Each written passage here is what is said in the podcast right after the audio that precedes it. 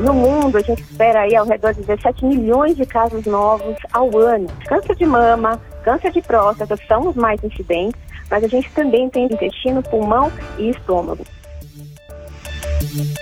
Aqui, o melhor conteúdo da Rádio Nacional.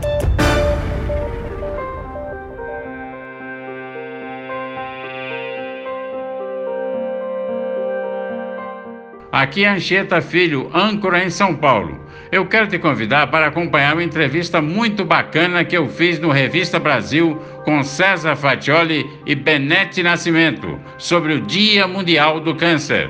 A oncologista Cristiane Sedelmaier falou da melhor maneira de combater o câncer. Sabe o que, que é? É a prevenção, meu amigo. Vamos saber o que a doutora Cristiane orientou sobre alguns hábitos que você pode adotar que irão significar muito na sua vida. Vamos ouvir juntos? Dia 4 de fevereiro, celebrado o Dia Mundial do Câncer. Eu queria saber, doutora, o objetivo dessa data. Pois não, Anchieta, é, essa data é uma data muito importante, o Dia Mundial do Câncer, né? Ela fomenta a informação, o conhecimento, a consciência.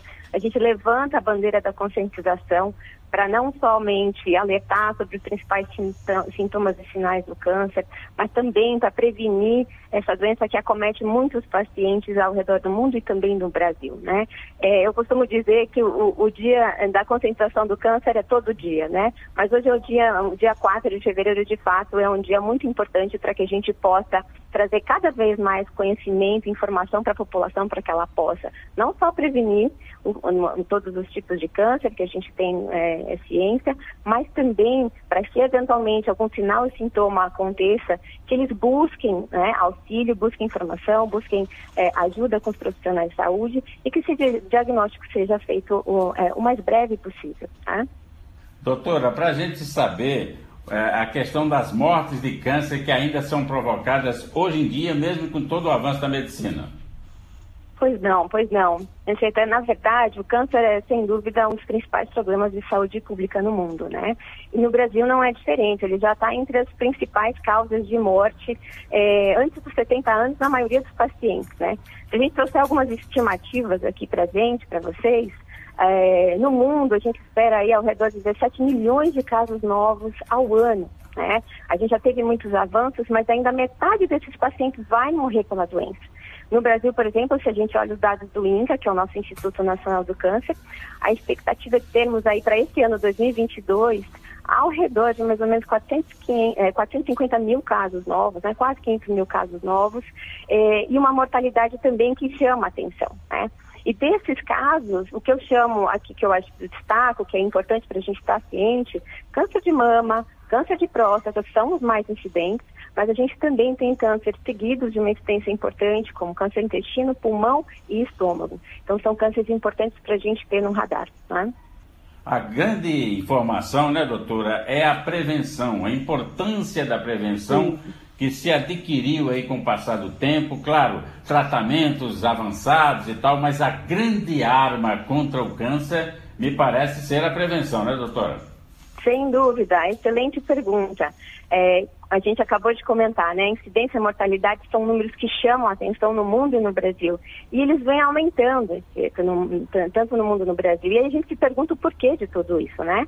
Boa parte se explica pelo envelhecimento e o crescimento populacional, mas também pela mudança e aumento de fatores de riscos, especialmente associa associados à melhora das condições socioeconômicas. E olha, veja que paradigma, né? A gente melhora as condições socioeconômicas, mas os nossos hábitos mudam né, novos hábitos e atitudes associados à urbanização. Então, quem hoje não pega um carro, às vezes, para ir na farmácia na esquina, quem hoje pega o elevador ao invés de subir uma escada, né, quem hoje a gente chama uma comida pelo iFood ao invés de fazer a sua comida é, dentro de casa. Então, principalmente o sedentarismo e uma alimentação inadequada contribuem muito para esse cenário.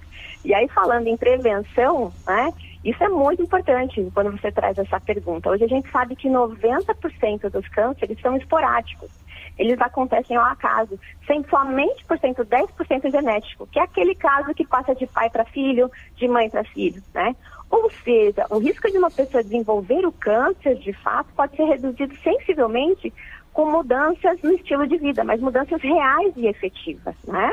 E aí eu trago alguns exemplos, né? Evitar é, o consumo de álcool, evitar fumo, alimentos processados, artificiais industrializados. E o mais importante, que a gente está falando muito em evitar, né? Mas o que, que a gente precisa investir em estratégia positiva?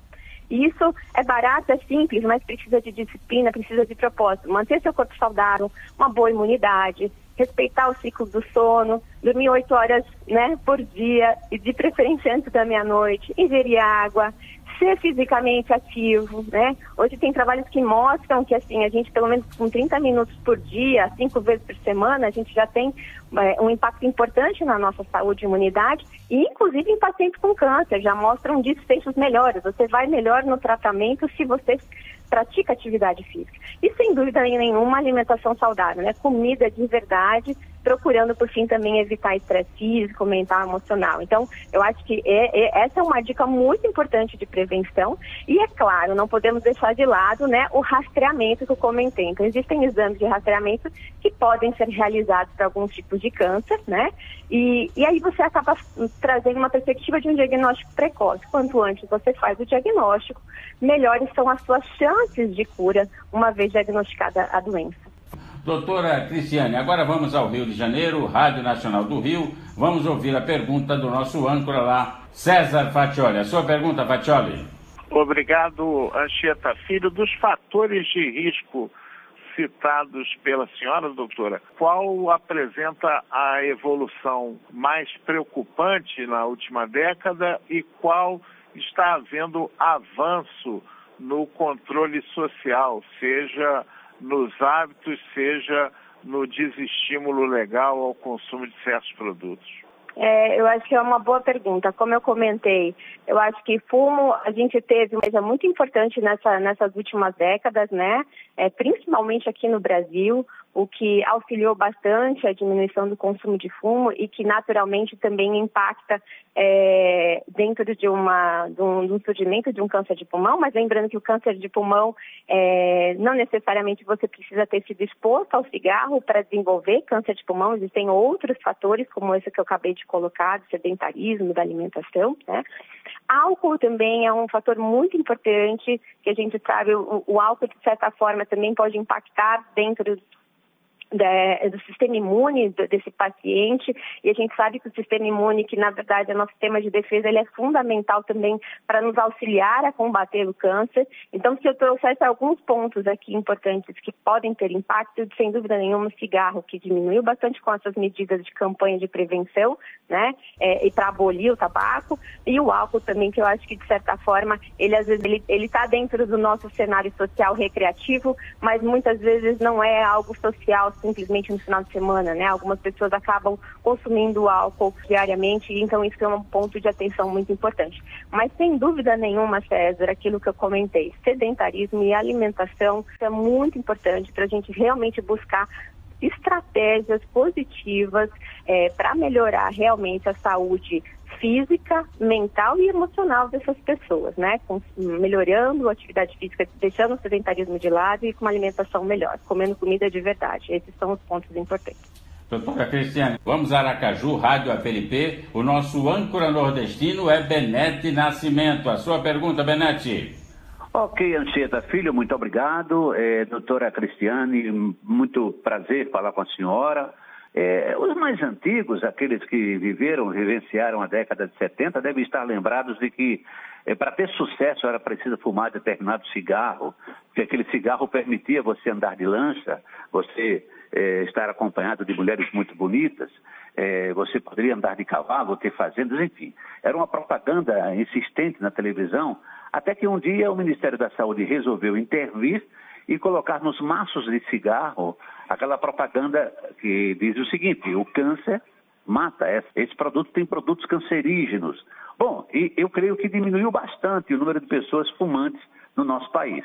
A senhora trouxe uma informação de que há muitos, há muitos alimentos que trazem produtos cancerígenos. E talvez seja uma forma, além da, de, de, fazer essa, essa divulgação da importância do tratamento precoce, do tratamento preventivo, há também a possibilidade, quem sabe, doutora Cristiane, de que o Ministério da Saúde, com o INCA, com os demais departamentos e instituições que lutam pelo combate ao câncer, também tratar desse tema e trazer também propagandas que tragam esclarecimento para a população a respeito desses elementos, desses alimentos industrializados que têm produtos cancerígenos. Eu queria ouvir a sua opinião a respeito. Boa pergunta. É, falando um pouco sobre tabaco, você trouxe um histórico, acho que a gente tem algumas drogas lícitas, mas vou trazer uma máxima da medicina, né? A medicina é uma ciência de verdades transitórias, né? Há décadas atrás, há muito tempo atrás, a gente não sabia que realmente o tabaco tinha todo esse prejuízo, como hoje a gente tem muito claro, né? Baseado em, em, em evidências, a gente sabe que isso pode trazer algum prejuízo. E, de certa forma, a medicina também vai começar a buscar entender se alguns agentes poderiam, de fato, contribuir para isso, né? É, hoje a gente não tem, assim, alguns é, é, agentes já identificados que a gente possa fazer uma campanha com a, a, espelho do que é feito do tabaco, mas eu acho que é algo que a gente pode evoluir, né? Conversando no Ministério da Saúde, com sociedades médicas que estão envolvidas não só na prevenção, mas no tratamento do câncer. É, a parte de nutrição também é fundamental. Então, é, é importante e positivo que essas entidades sociedades se conversem, aliados a buscar a melhor alternativa possível para trazer informação, né, consciência para a população, de certa forma geral, e que ele esteja consciente do que, que ele esteja consumindo. Assim como o álcool são drogas ilícitas, né? A gente tem uma droga lícita, mas você sabe as consequências. É importante que talvez tenha esse passo né, no futuro. Mas é um diálogo que tem que começar, na verdade, entre entidades.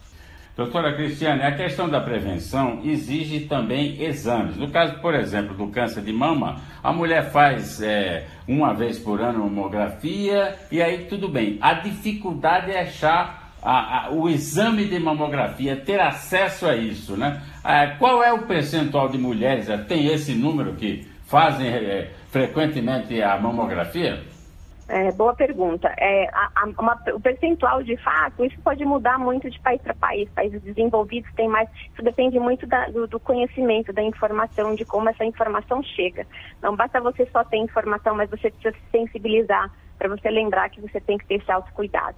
É, a gente sabe que, é, historicamente, naturalmente, a mulher se cuida mais, né? Se a gente for olhar a mulher e o homem, quem busca realmente um, uma consulta anual com ginecologista, é, um check-ups com frequência e seriados e até mesmo a mamografia, sabendo, não só a mamografia, a gente tem outros pontos importantes de rastreamento, como o próprio exame, né? O autoexame o toque que a mulher pode fazer no chuveiro. Então, a mulher normalmente busca isso com maior frequência comparado ao homem que normalmente deixa de se lá. Normalmente a esposa pega no pé do marido para que ele busque, de fato, esse, é, é, esse segmento, acompanhamento anual, né? É, no caso, câncer de, pensando em câncer de próstata como mais incidente, no, o acompanhamento com o urologista. Uma porcentagem específica aqui no Brasil eu não tenho esse dado, tá, Anchieta? Mas na verdade, o que, que é importante a gente saber?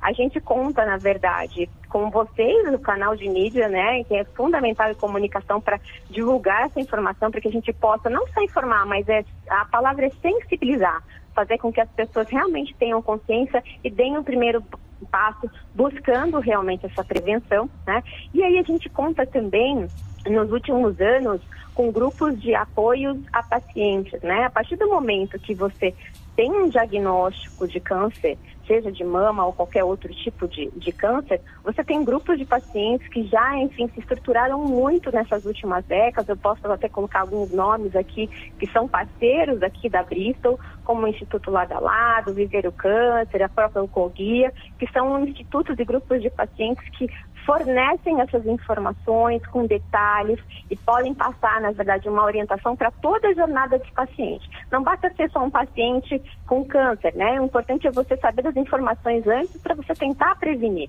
Então, eu, eu coloco e estimulo aqui, inclusive, que, que busquem, na verdade, essas informações, mas informações seguras.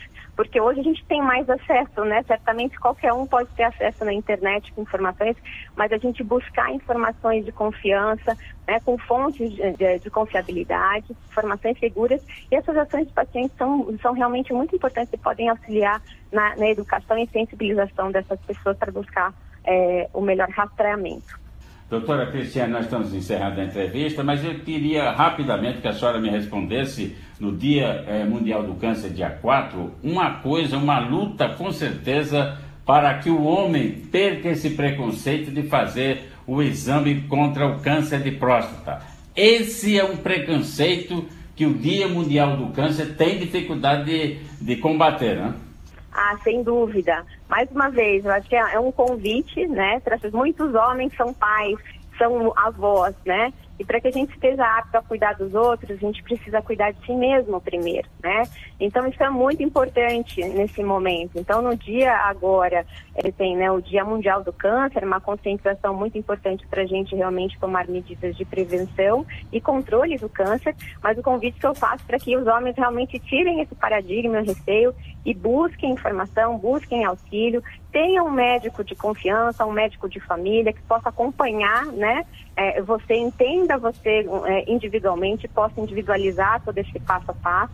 E aqui também eu aproveito, Ancheta, até para colocar um convite para vocês, baseado em toda essa, essa trajetória né, da jornada e superação de muitos pacientes de conquista, pensando nesse cenário, a BISP realizou uma campanha chamada Sobreviver, né? Então, é, e exatamente com o propósito de trazer para o público essas histórias inspiradoras desses pacientes oncológicos, como tudo aconteceu, como as coisas caminharam. É, a gente abre a campanha com câncer de pulmão, mas a gente espera em breve testemunho de outras indicações. Tem o apoio desses institutos que eu, que eu mencionei anteriormente. Então a gente conta, inclusive, até com o Jonathan Azevedo, que é o nosso embaixador. Vale a pena, né? Enfim, vocês consultarem, eu posso até passar é fácil, é www.bms.com.br e ele vai dar a voz dessas histórias através de um bate-papo muito leve com pacientes médicos e enfermeiros. Lá a gente tem paciente homem, paciente mulher. Vocês vão ver grandes exemplos de superação, né, de propósito de vida, mudança de paradigma que certamente vão inspirar e motivar muitos pacientes, cuidadores e familiares a se cuidarem, tá bom? Então acho que essa é a minha dica aqui para vocês. Doutora, muito obrigado pela sua mensagem, né? a mensagem de, de orientação, a mensagem de abrir a cabeça das pessoas para a importância da prevenção do, do, do, do câncer, que a gente pode prevenir, a gente tem condição de prevenir. Aqui, o melhor conteúdo da Rádio Nacional.